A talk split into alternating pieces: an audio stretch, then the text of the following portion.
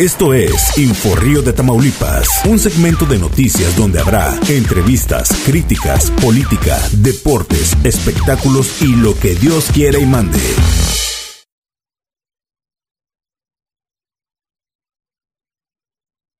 Estás escuchando Inforrío de Tamaulipas, el podcast de Grupo Editorial Notired México.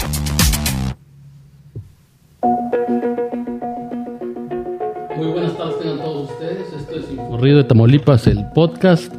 Hoy tenemos con nosotros al candidato a la Diputación Local, Javier Garza de Cos, quien nos estará platicando sobre sus recorridos que ha hecho en la colina. ¿Cómo estás, candidato? Muy bien, muchas gracias, Juan, por, por esta oportunidad que tengo de, de que me escuchen todo tu amplio auditorio. Gracias por la invitación.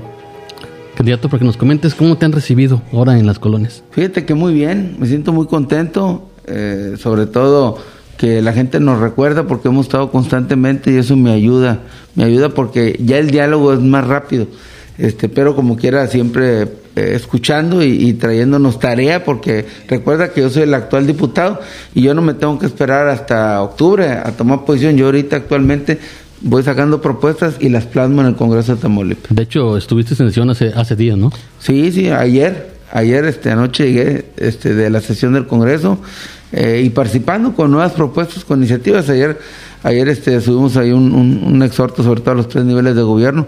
Una para, para dotar mayor presupuesto a, lo de las escuelas, sobre todo para que este, no, no sea un, un, un impedimento que un niño eh, o un joven este, vuelva a inscribirse a una escuela y que con el tema de las famosas cuotas algún maestro, un director que no les entreguen calificaciones o que en su momento este, les impida estudiar y, que no es un tema que, que, que, se les detenga y aparte que es que es este está, es violatorio, ¿verdad?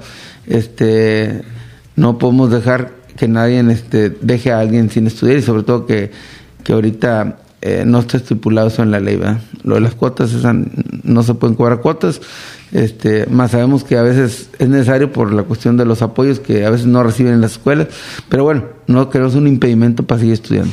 Muy bien. Nos comentas que hoy estuviste en, un tianguis, ¿no? El recorrido en la mañana. Sí, voy, voy regresando de un tianguis aquí en, el tianguis del Riel, que está aquí por el cerca de la colonia del Prado, abajo del puente elevado. ¿Sería su, segundo recorrido con ellos? Sí, hoy, agarré un, un tramo de, del lado izquierdo, ahora fui por el lado derecho para platicar ahí con los locatarios, ver cómo está la situación de, de del regreso o de la reapertura de los, de los negocios.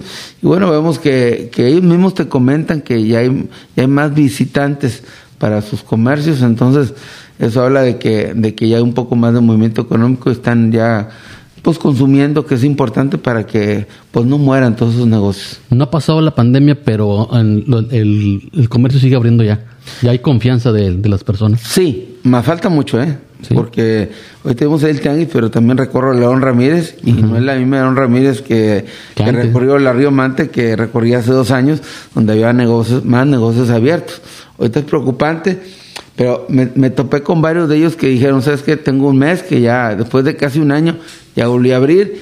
Y ahí también se les está orientando, sobre todo que nosotros hemos, hemos participado en, en apoyar con mayor presupuesto algunas dependencias del mismo gobierno del Estado, que, que, son los responsables para las reactivaciones, en este caso económicas, el área de desarrollo económico, y por ahí se les orienta para que los visiten y vayan viendo, sobre todo aquellos que quieran este, tener más inventario y cuestiones, cada quien un traje a la medida. Hace días hicieron una firma con, con, el, con la Canacinto, ¿no? no con, con, la, Canaco. la, Canaco, este, nos invitó a escuchar sus demandas, temas muy especiales como seguridad pública, salud y desarrollo económico, que yo traigo cuatro ejes y tres de ellos están muy, muy este, familiarizados.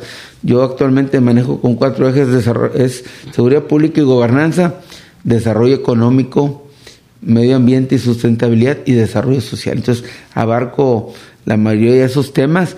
Eh, les estuve explicando de lo que ya hemos hecho, porque también había desconocimiento también por partidos de, de los avances que ya hemos tenido. Hay unas propuestas nuevas que, que nos dio una carpeta y eso nos ayuda mucho para ir, ir este, enriqueciendo nuestra plataforma y nuestras nuevas propuestas y por ahí irlas llevando al Congreso. Algunas de ellas y en forma inmediata, o sea, como te menciono, la ventaja que tengo que soy el actual diputado, que no tengo que esperarme. Yo ahorita actualmente voy y hago la propuesta, tengo aprovecho la máxima tribuna de Tamaulipas y sobre todo escuchando a la gente, que es lo más importante. Eh, los candidatos de Acción Nacional son los que tienen la, la plataforma más, más, completa que otros candidatos. Sí, abarcamos todos los temas. Lo que pasa es que acuérdate que se hizo un ejercicio para escuchar a la ciudadanía en todo el estado. Cada ciudad se hizo un traje a la medida, inclusive hasta por distritos, de las necesidades. Y ahí se, se, se hablaron de todos los temas, que eso viene a enriquecer el trabajo que tenemos que realizar y la comunicación que tenemos que tener con el electorado. Yo creo que fuimos el único partido que hizo ese ejercicio que es bien beneficioso, eh, sobre todo para que este, tener una herramienta más. ¿Qué propuestas traes ahora para comentarnos en la Bueno, la semana pasada hablé de, de, seguridad pública y gobernanza. Esta semana eh, he estado abordando temas de de Desarrollo Económico. Te voy a mencionar algunas de las propuestas.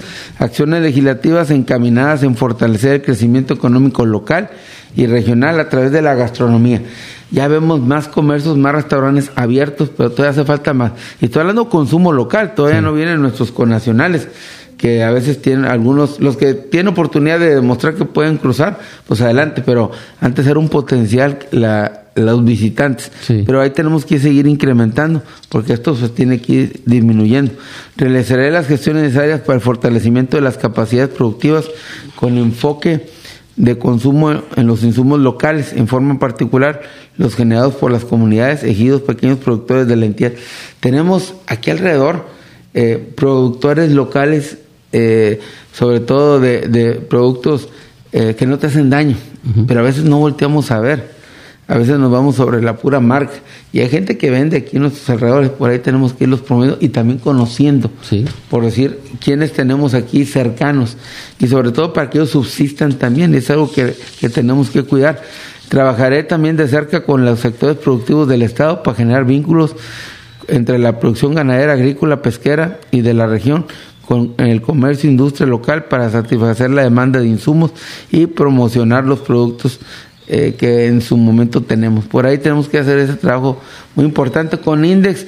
Eh, ellos nos, hicieron algunos planteamientos con temas de seguridad y yo también les comentaba, oye, el gran problema y la gran queja de aquí de, de, las empresas y, y, de los negocios que son proveedores de la maquila es que pues solamente el 2% eh, son, son, son prácticamente los que les venden a las maquilas de aquí de la región.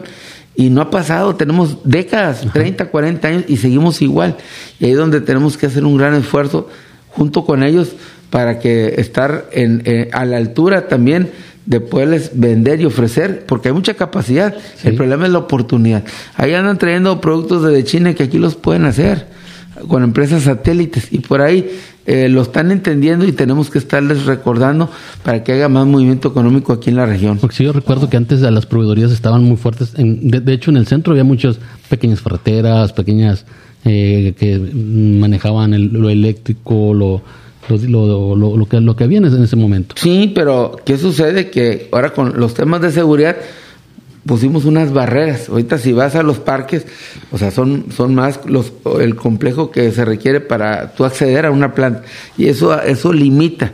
Tenemos que buscar otros mecanismos para que los proveedores locales tengan ese alcance y le puedan vender a, la industria de la máquina. Necesitamos no nomás pura mano de obra, necesitamos que también este, haya riqueza y movimiento económico a través de esos negocios que, que una ferretera, eh, el otro que le, le, hace alguna terminación aquí. Este, tenemos gente muy talentosa, ¿verdad?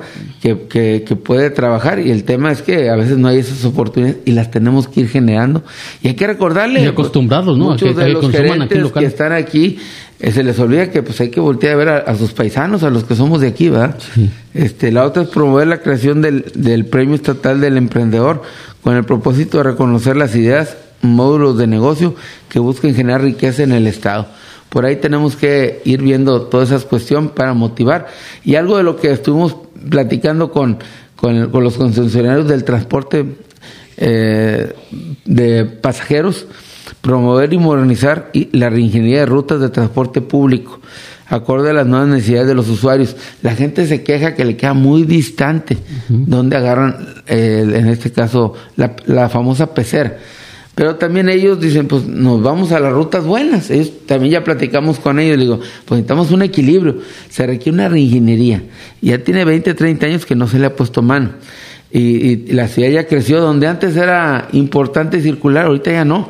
Va cambiando, la población se va, se va este, va cambiando de, lugares y hay lugares donde son menos habitables y son más comerciales algunos, en fin, todo eso se tiene que actualizar y más con la nueva modernidad. También eh, algo de lo que estaban pidiendo es programas de apoyo en créditos para su modernización.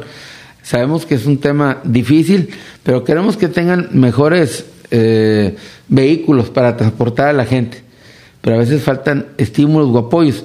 Ahí se tiene que ir viendo una forma de, que tenga intereses más blandos, donde también este, el mismo gobierno de Estado sea aval, y ellos están dispuestos, al final es negocio, o sea, pero a veces necesitan un empujón y por ahí tenemos que trabajar en eso, sobre todo para movilización del, del transporte público. Y la otra, este, promoveré la pavimentación con concreto hidráulico donde circulan vehículos de carga y transporte público. Eso es por medio de, del municipio o del mismo gobierno del Estado, pero sabemos y se quejan ellos de, de todo lo que gastan en mantenimiento. Queremos que modernicen, en este caso, el, el, sus unidades pero tampoco generamos las condiciones. Entonces por ahí tiene que haber un, equilibrio y por ahí vamos a trabajar en forma importante. Muy bien. La CEMIC hace, hace días comentaba de que ah, no hay obra que llegara de a Tamaulipas y precisamente al Reynosa por parte de la federación que no ha bajado los recursos. Pues lamentablemente eh, todo el dinero que estaba destinado no solamente para obra pública, para reparación de carreteras, para infraestructura, eh, en este caso eh, hidráulica, eh, no, no, no la han operado, o sea, no, no, no, no la han echado a volar y al contrario, dejan pasar el tiempo para retornarla. Entonces, esos 7 mil millones que se tenían que invertir en, en Tamaulipas se regresan a la federación y se van a un fondo especial de manejo discreto del presidente de la República. Eso es lamentable. En sus obras majestuosas que está haciendo. Así es. Haz de cuenta, lo que no utilizaste aquí para Va para un proyecto, imagínate aquí en Reynosa, que le corresponde. Ahorita sobre todo que está nublado y que ayer llovió o antier. Sí, que se inundó este, No tenemos drenaje pluvial. Ahí andan algunos con ideas y ocurrencias, pero han estado y tampoco han propuesto. Pero se requiere, Reynosa necesita una obra de infraestructura magna, la ciudad que más aporta impuestos a, a la federación pero pues desapareció el fideicomiso que había todo ese tipo de obras de infraestructura. Necesitamos diputados federales que desde Están el Congreso toquen la puerta y levanten la voz, porque los actuales, con todo respeto y los conozco, pues han pasado desapercibidos. Sin pena ni gloria, ¿eh? Nunca se escuchó que iban a tercer proyectos importantes, o solamente que no se den cuenta de lo que está sufriendo la gente aquí en Reynosa. La que más aporta dinero la ciudad que más grande de Tamaulipas y a la que menos voltean a ver. La que genera más empleo. Más empleos. El 60% de los empleos de Tamaulipas eh, se generan en Reynosa. Y no hay esa retribución. Por ahí tenemos que seguir insistiendo y levantando la voz. Y ahí para todos los que aspiren que sepan a, a qué van, porque a veces desconocen sus funciones y se la pasan pues prácticamente sin pena ni gloria. La mayoría de los de morenos no son los que pues, desconocen. A mí me tocó, me tocó este eh, tener reuniones donde estaban cámaras y organismos exigiendo algunos temas como la vez que cerraron el puente internacional, mira, mudos. Y nunca escuchamos que levantaban la voz sobre todo con el problema de los agricultores, pues, ahí se la pasaron nada más pateando un bote. Sí, que de hecho los olvidaron, ¿no? No, olvidaron, más, de mil millones de pesos dejaron de, aterrizarse, en apoyos que normalmente le dan a los agricultores y exigen que, pues, este, que hagan lo propio, que, que siembren, pero todos esos apoyos que normalmente daba el gobierno, pues, ya, ya, ya los dejaron marginados. Muy bien. ¿Qué, qué más propuestas traes para pues traigo muchas, este, quisiera mencionar por decir, este, los, los mismos de la Canaco me estuvieron comentando temas de, seguridad que ya abordé la semana pasada, este, algo que sucede en Reynosa es que tenemos pocos elementos de seguridad pública. Tenemos alrededor de 600 elementos aquí para la zona regional, cuando Reynosa tiene más de 600 colonias y requiere alrededor de más de 1.200 a 1.500 policías. Seguiremos impulsando, apoyando con mayor presupuesto al área de seguridad pública este, y sobre todo para que vaya acorde. No puedes tener un policía por colonia. Sabemos, y algunos se quejan que, que de repente hay alguna mala actuación, bueno, pues hay que anunciar. Y una de las propuestas que traigo es la cultura de la denuncia. No solamente cuando un funcionario comete un error, sino cualquier, cualquier persona que trabaja en los tres niveles de gobierno. Si un policía estatal se equivoca, habrá que denunciar. Si un funcionario del gobierno se equivoca, habrá que denunciar. La gente a veces queda con el coraje o con el pensamiento de que pues no pasa nada. Si si, si denuncia pues no, no te escucha o no te contesta. Y no intenta ni siquiera agarrar el teléfono y, y tratar de comunicarse con la autoridad competente al 911 para quejarse de, de alguna situación de riesgo o algo. Hay que llamar o, o, en el municipio si hay un área del gobierno municipal que está actuando mal también hay que quejarse necesitamos elevar el nivel de, de, de, la denuncia, o sea, no quedarte como, como algo que no pasa nada. Sí, necesitamos que, que, que se siga una estadística y dar la oportunidad a la autoridad que le corresponde accionar y rápido. Sí, y también, también es importante de generar semilleros, o sea, generar más cuerpos de policía. Sí, sí, pues mira, tenemos la Academia de Policía que está aquí por eh, cerca de la secundaria 4. Sí. Ahí por donde, donde, donde... Ya lleva su de tercera generación, creo. Sí, muy bien. Son cadetes excelentes, traen una formación muy importante. Tenemos la universidad también ahí en Ciudad Victoria y tenemos que estar gestionando para que una, un porcentaje grande se venga para Reynosa. No cualquiera quiere ser policía. Sí. Se les paga bien, se les da beca a sus hijos, pero también pues, los riesgos también son grandes. Entonces tenemos que también cuidarlos, atenderlos. Ahorita hay un complejo que se hizo para que tuvieran donde dormir tranquilamente, antes nomás se la pasaban en hoteles. Hay veces hay quejas de ciudadanos, de repente si un policía se equivoca, hay que denunciarlo. Ya todas las patrullas traen números, están pintadas del mismo color, o sea, ya no es un pretexto, antes estaban tutti frutti, cafés, negras, azules, ahorita todas traen, traen su placa y su número. Y si alguien actúa mal, habrá que denunciarlo y la autoridad tiene que acudir al llamado. Muy bien. Eh, este fin de semana estuvo con, con nosotros aquí en, visitándonos ustedes el su dirigente nacional. ¿Qué fue lo que les dijo? Pues fíjate que sintió la efervescencia, muy buena respuesta, se fue muy contento. Eh, sabe que en Tamaulipas se está trabajando intensamente. Eh, visitó Tampico, Laredo y Reynosa. Y Victoria se dio muy buena impresión, sobre todo aquí en Reynosa. Hay efervescencia. Eh, hay un trabajo que están haciendo los candidatos. Nosotros no somos una carga. La diferencia con otros es que tenemos nuestro propio liderazgo. O sea, en, en mi caso, como diputado local, sí. que voy a una reelección, sé lo que tengo que hacer, tengo que trabajar intensamente y a multiplicar el esfuerzo y el trabajo para poder llegar a más número de electorado. Sabemos dónde vamos a tocar la puerta, sabemos cómo avanzar más rápido y tenemos la experiencia que eso nos hace la diferencia para ya que el trabajo pues genera confianza.